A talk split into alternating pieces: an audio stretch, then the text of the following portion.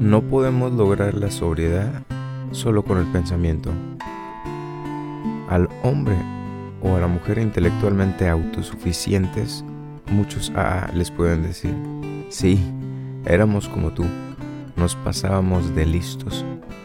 Creíamos que podíamos flotar por encima del resto de la humanidad debido únicamente a nuestra capacidad cerebral.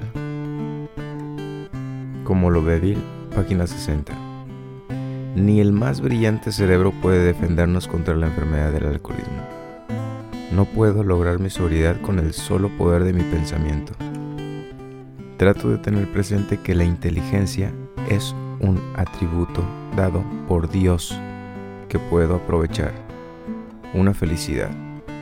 Como tener dotes para el baile o el dibujo de la carpintería.